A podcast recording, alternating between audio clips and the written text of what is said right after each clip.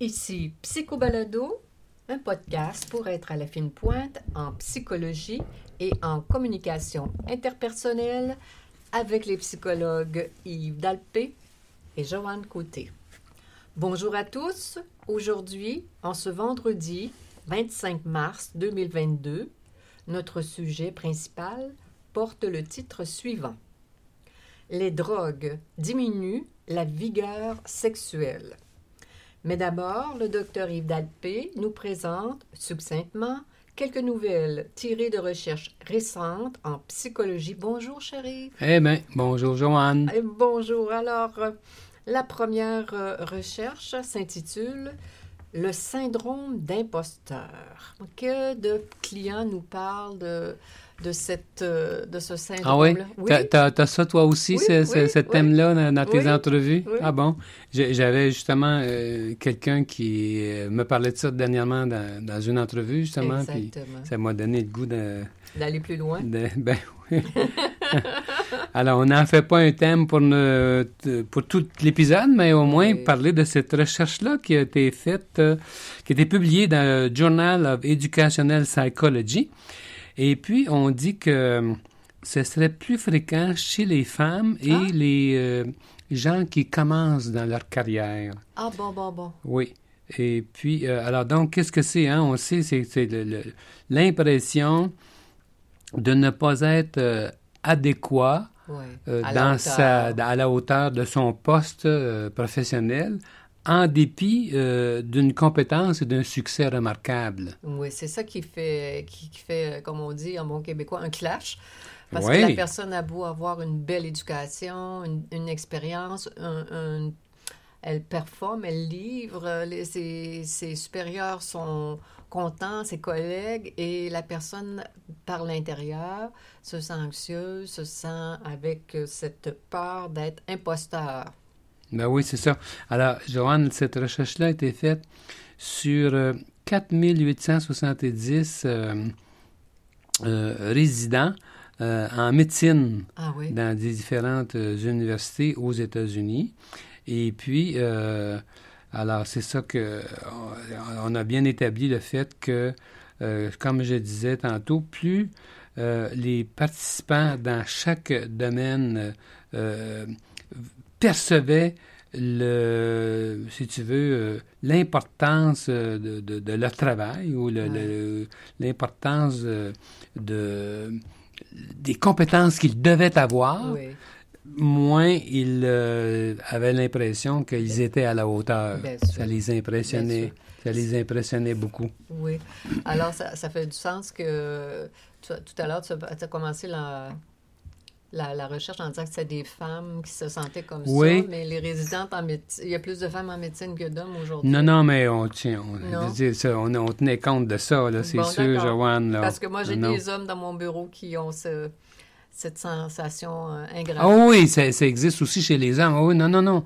Je ne veux pas dire que c'est un, Mm, c'est un phénomène typiquement typiquement féminin, mais dans la recherche, Oui, oui, d'accord. on a trouvé que dans, avec, Chez les 4000. ces- avec, avec ces gens-là, ça arrivait plus souvent chez les femmes. Mais ça ne Mm. veut pas dire que c'était euh, Mhm, seul- exclusivement chez, euh, chez... On disait chez les femmes, puis aussi chez les gens en début de carrière. Oui, Mais dans des carrières très prenantes, très exigeantes. oui. Alors, euh, l'image Une autre recherche. Voilà, merci. L'image corporelle s'améliore avec l'âge. Tiens, tiens. On ne croirait pas ça, hein? Non, là, là, euh, je tombe Sur- en, bas, en bas de ma chaise. Dans une revue qui s'appelle Body Image, euh, qui était faite en Nouvelle-Zélande sur 15 200 so- 264 personnes euh, euh, âgées de 18 à 94 ans. Et euh, on demandait aux participants d'évaluer euh, la satisfaction de leur image corporelle en cotant de 1 à 7. Mhm. Et puis, c'est comme ça qu'on a vu que, euh, que le- en moyenne, euh, la satisfaction augmentait avec l'âge. Seigneur, quand on est centenaire, euh, c'est formidable. Non, mais, mais l'impression que j'ai, c'est pas que les gens se pensent plus beaux beau. qu'ils étaient. C'est le contraire. En vieillissant, on est moins beau qu'on. Malheureusement, oui. Mais ce que j'en comprends, c'est que on se, On en fait moins avec ça. on se, on, comment dire, on est plus, on est, on, on devient de plus en plus satisfait avec ce qu'on est en réalité. On accepte ce qu'on est, puis on est content de ce qu'on, ce Oui. qu'on est, euh, au lieu de s'en faire un souci. Avec tous les petits détails du- vieillissant. Du, vieillissement. J'avais une cliente dernièrement qui m'a sorti une phrase tellement jolie. euh, elle était, euh, pour la grande partie de sa vie, en combat avec son corps. Et elle dit, je, je comprends pas pourquoi je me bats comme ça, puis je me dévalue, puis que ça- de la- Aussitôt que je prends un kilo, c'est le drame. Elle dit alors que j'ai un corps qui est tellement gentil pour moi, qui est tellement fonctionnel, je devrais le remercier, mon corps, de pouvoir me donner la vie, la souplesse, la force. Une autre manière, j'appelle ça positive, euh, possiblement qu'en vieillissement, qu'on on, on est content de ce qu'on est de façon générale, pas juste de l'image corporelle. Et ça, l'image corporelle devient une, Un symbole. un symbole. C'est très Oui, oui, de- ben, un peu dans ce sens-là. Tu sais que c'est surprenant, mais euh, euh, l'âge où on est le plus heureux, selon Oui. les, les Les- recherches, là, euh, c'est 65 ans. Ah oui. Alors- ça peut continuer après, mais seulement la santé vient La santé. miner, puis euh, d'autres variables. Mais c'est pour dire, je pense que c'est un des secrets de, de la vie, c'est qu'à mesure qu'on vieillit, eh ben, on, on- on- on développe une philosophie peut-être plus euh, positive, positive, oui. moins inquiète, Plus, plus... ouais. Et probablement que nos euh, réalisations euh, de toutes sortes, euh, nous font la preuve qu'on est qu'on qu'on- qu'on a- qu'on a- qu'on vaut quelque chose. Alors, la- troisième recherche. voilà, la désinformation scientifique. Oh là là! Oui, on entend de plus en plus parler de ça. Hein, les, les, euh, et c'est très malheureux. Euh, autrement, autrement dit, des informations scientifiques. Des, des informations, c'est des mensonges. Que les gens racontent des mensonges. Même chez les scientifiques. C'est mais non, mais c'est que l'article ici qui est apparu dans Journal of Experimental Social Psychology, son angle c'était que les gens qui euh, sont euh, formés en sciences, Oui. si tu veux, euh, ils sont moins vulnérables à la Ah désinformation. bon, d'accord. C'est ça. C'est l'angle de cette oui, recherche-là. c'est ça. Moins dupe, Moins dupes, oui, c'est moins ça. naïf. Alors, ceux qui ont plus confiance dans la science, en général, évidemment, ils vont se laisser moins berner. Exact. Alors là, notre thème principal euh, qui s'intitule Les drogues diminuent la vigueur sexuelle. Qu'est-ce, quelle sorte de drogue? Moi, quelle sorte de drogue? Faut pas prendre. Euh, alors, vous ne devinerez jamais ce que sont les raisons les plus fréquentes de la perte d'érection chez l'homme d'âge mûr. Oh là là, non, non. Eh bien, euh, ce n'est pas le vieillissement qui fait tomber les érections le plus souvent, mais plutôt l'alcool, la drogue, les tranquillisants et les antidépresseurs. La perte du désir sexuel est très répandue chez les alcooliques et les consommateurs de drogue. Mhm. À faible dose, l'alcool, comme euh, aussi les anxiolytiques, euh, par exemple Valium, Ativan, Xanax, Librium, Alcyon, ça peut augmenter le désir, sex- le désir sexuel à cause de la perte d'inhibition qu'elles induisent. Mais, Mhm. mais, leur usage régulier ou de fortes doses de ces produits réduit le désir sexuel. Mhm. L'alcool peut même être responsable de menstruations irrégulières, d'infertilité, de ménopause précoce et de pénétration douloureuse chez la femme, alors qu'elle peut occasionner des problèmes de dysfonction érectile et d'éjaculation retardée chez l'homme. Mhm. Saviez-vous que aussi que même la cigarette a un effet nocif sur le désir sexuel? Non, moi, je ne savais pas. Il en va de même pour d'autres drogues dites récréationnelles comme la marijuana et l'héroïne. Autrement dit, ça, c'est des terreaux faci- faciles pour euh, les gens d'aller euh, briser leur santé Ah. et, euh, de façon Ah. générale. Et c'est souvent sous-estimé. Oui. On dit on prend un verre de vin. Prendre un verre de vin, c'est pas une bouteille, là. Et c'est pas un apé- c'est- Je veux dire, c'est plus, c'est plus nocif qu'un. L'alcool est beaucoup plus nocif que euh, on, pense. Il faut en prendre tellement peu euh, par euh, considérant ça. C'est surprenant. On en, Mm. Et si on parle des tranquillisants, de- des antidépresseurs, mais mon doux Seigneur, tu le sais, Yves, dans notre bureau, euh, et comme, il y a 30 ans, 40 ans, et personne prenait ça pratiquement. Puis là, aujourd'hui, euh, c'est rare que les gens qui consultent Ben n'en oui. prennent pas. Ah oui, et puis c'est c'est un des effets. On va y revenir. Malheureusement, ça a un effet sur euh, le- la sexualité. Plusieurs médicaments ont le malheureux effet de, ré- de réduire le désir sexuel, entre autres les antipsychotiques, les anxiolytiques, comme, euh, puis spécialement le, Xanax, les stabilisateurs de l'humeur, spécialement le lithium, les médicaments utilisés en neurologie, ceux utilisés en gastro-entérologie, spécialement simotidine euh, contre les ulcères d'estomac, les médications cardiovasculaires, la médication utilisée en chimiothérapie, les anticonvulsifs, etc. C'est- dommage, mais c'est ça la vérité. Ça, tout ça, quand on en a vraiment besoin, évidemment, oui, c'est on sûr, peut pas- faut- on peut mais pas tout avoir. faut là. savoir faire ça. Il faut savoir ça quand même. Mm, oui. Mais le médicament que je trouve, moi, qui est particulièrement traître pour le désir sexuel, c'est l'antidépresseur. En effet, celui-ci est souvent prescrit suite à de la détresse conjugale euh, du patient.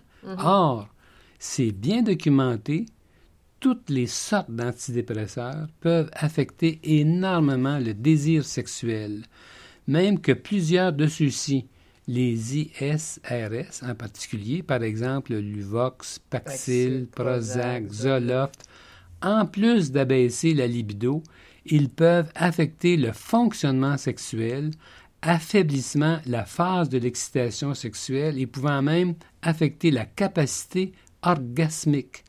Plus de 70% des consommateurs de ces antidépresseurs seraient affectés de la sorte. L'antidépresseur le moins dommageable à cet égard serait bupropion, Wellbutrin et Ziban, sur lequel s'effectuent beaucoup de recherches actuellement en rapport avec la sexualité pour en mesurer l'impact. Hmm, c'est ça, mais comme tu as dit, quand. Moi, je me dis tout le temps, le désir sexuel, c'est bien sûr, là, mais euh, quand il y en a qui sont extrêmement, extrêmement déprimés, anxieux, qui ne dorment plus depuis plusieurs mois, euh, il y en a qui, qui ils se laissent. euh, ils se laissent, comment dire. Et, et je peux l'en- je peux l'en comprendre un peu, là, c'est dur par, par ce type de, de traitement-là. Si on continue sur le- les effets dévastateurs des antidépresseurs, quand même, Joanne, Quand même. ce n'est pas par hasard si des antidépresseurs sont administrés à des hommes condamnés pour des crimes sexuels dans le but de, de- de les tranquilliser. sexuellement et s'ils sont utilisés pour contrer l'éjaculation précoce. Hmm. L'effet des antidépresseurs peut amener un homme à faire perdurer la pénétration de 6 à 20 fois plus longtemps avant d'éjaculer, passant par exemple d'une durée de pénétration de 30 secondes à 10 minutes. Alors, on sait très plus. bien. hmm? Ils doivent plus sentir vraiment leur, leur, euh, niveau d'excitation. C'est pour ça que la- la- le niveau d'excitation euh, est plus, est plus long. Oui. Alors, c'est bien malheureux. Mais ce que ça fait, c'est que beaucoup de gens qui souffrent d'éjaculation précoce des hommes vont se faire prescrire justement des antidépresseurs. Mais c'est pas une pilule magique non plus, ça. Non. Quelquefois, il s'ensuit à la longue une perte de libido et, et une dysfonction érectile.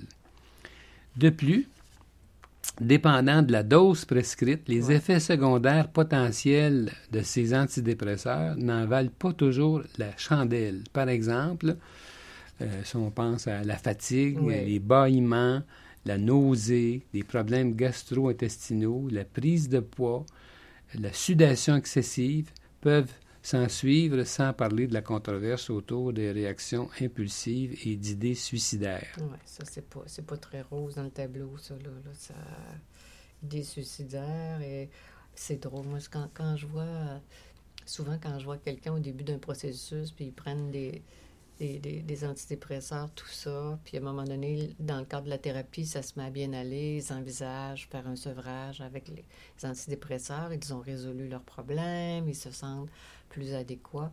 Et là, je vois la personne qui est plus, comment dire, vivante, je dirais ça. Plus vivante. Plus vivante, ouais. plus animée, moins, qui, comment dire, ouais, plus vivante, plus pimpante, moins fatiguée, moins... Moins léthargique. Moins léthargique. Ou... Il, y a, il, y a, il y a quelque chose, c'est vrai que ça change. Je suis toujours surprise de voir le avant et après. Pas chez toutes les personnes, là, mais la majorité. Alors, mais les effets des antidépresseurs qui ont la malencontreuse tendance à abaisser le désir sexuel, n'est pas, ce n'est pas automatique. Non des variables personnelles ont été identifiées. Par exemple, les femmes les plus affectées par les antidépresseurs dans leur désir sexuel seraient celles qui avaient déjà moins d'agréments ah, ben dans oui. leur vie sexuelle avant de tomber en dépression. Ça fait du sens. D'autres variables impliquées dans cette vulnérabilité sexuelle due aux antidépresseurs sont l'âge, le statut matrimonial, le niveau scolaire et la consommation d'autres médicaments. Ah oui, parce que souvent, ça va avec d'autres choses, c'est ouais. sûr. Alors donc, on voit que encore une démonstration de la relation étroite entre le corps et l'esprit. Cette interdépendance, me, moi, ça me fascine, moi, Joanne. Oui. On peut rarement dissocier les deux, soit le corps, soit l'esprit, et tout expliquer soit par une variable purement physique ou soit par une variable purement psychologique. Mm -hmm, mm -hmm. Alors, euh, il y a plusieurs, mal plusieurs maladies affectent le désir sexuel, entre autres l'hypothyroïdie, les maladies cardiovasculaires, évidemment les cancers, l'épilepsie, des problèmes aux testicules, le sida, des problèmes chroniques du foie et des reins et le diabète. En passant, la moitié des hommes diabétiques éprouvent des problèmes érectiles et parfois leur éjaculation en est affectée. Chez les femmes diabétiques, la diminution de la lubrification, qui est le pendant de l'érection masculine, est la plainte la plus commune. La libido peut être affectée aussi. Après une crise cardiaque, 75% des hommes diminuent leur activité sexuelle ou y mettent fin carrément. C'est triste. Oui. Oui. Alors, euh, Mais il faut savoir que le vécu affectif d'une personne peut influencer son désir sexuel, même dans des conditions médicales très défavorables. ça, ça Moi, j'ai déjà eu la surprise de voir le désir sexuel d'une cliente aux prises avec une hyper Hypo. une, une hypothyroïdie prononcée qui aurait dû abaisser inévitablement son désir sexuel. Elle était elle, elle, elle, était redevenue fébrile sexuellement parce qu'elle craignait de perdre son mari. Alors, malgré son hypothyroïdie, mm. c'était, il y avait eu comme une renaissance euh, de, mm -hmm. sa vigueur mm -hmm. Comme, comme si la perspective de perdre son mari, ça lui avait fait un choc électrique, puis euh, tout ses, son système était euh, réactivé. Oui, oui. Puis moi, moi je l'ai vécu avec cette cliente-là, mais je me souviens d'avoir entendu cette remarque-là que je suis en train de faire dans un congrès de la part d'un sexologue chercheur qui disait ça, que même malgré tout ce qu'on a dit aujourd'hui dans notre épisode, euh, malgré des maladies, malgré des médicaments, bien, certaines personnes vont, vont contrebalancer tout ça puis ne seront pas affectées autant dans leur désir sexuel à cause de leur motivation personnelle Ah oui. euh, sur le plan affectif. Ça Alors, fait du sens. Le vécu subjectif d'une personne compte énormément euh, dans tout ça, malgré tout. Exactement. Alors, est-ce que tu veux qu'on se laisse avec cette euh, conclusion, Joanne, ou si tu as quelque chose à ajouter? Non, euh, non, je, je, je, trouve que c'est un beau message euh, de faire attention aux drogues, dans le fond, de faire attention pour ne pas banaliser, euh, ne serait-ce que l'alcool et tout ce qu'on vient de parler. Oui. Et de, de, et de pas non plus, si on est obligé temporairement de prendre ces drogues-là, que le désir sexuel, que, que notre, nos caractéristiques personnelles peuvent faire en sorte que notre désir va rester actif et, et tout ça, là, de pas qu'il y a- qu'il y a plusieurs, qu'il y a Il y a plusieurs, plusieurs façons de réagir. euh, Exactement. Les humains sont pas perdre no- ne pas perdre notre, espoir. no- no- notre euh, pouvoir. Voilà. C'est tout. tout est là, là. Alors donc, c'était Psychobalado avec les psychologues Joanne Côté et Yves Dalpé. Nous sommes psychologues cliniciens en pratique privée à Québec. Pour plus d'informations sur qui nous sommes, sur nos livres et nos services, consultez notre site web www.dalpecote.com. Vous pouvez nous consulter à distance par vidéoconférence de partout. Prochain épisode de Psychobalado dans deux semaines. À bientôt.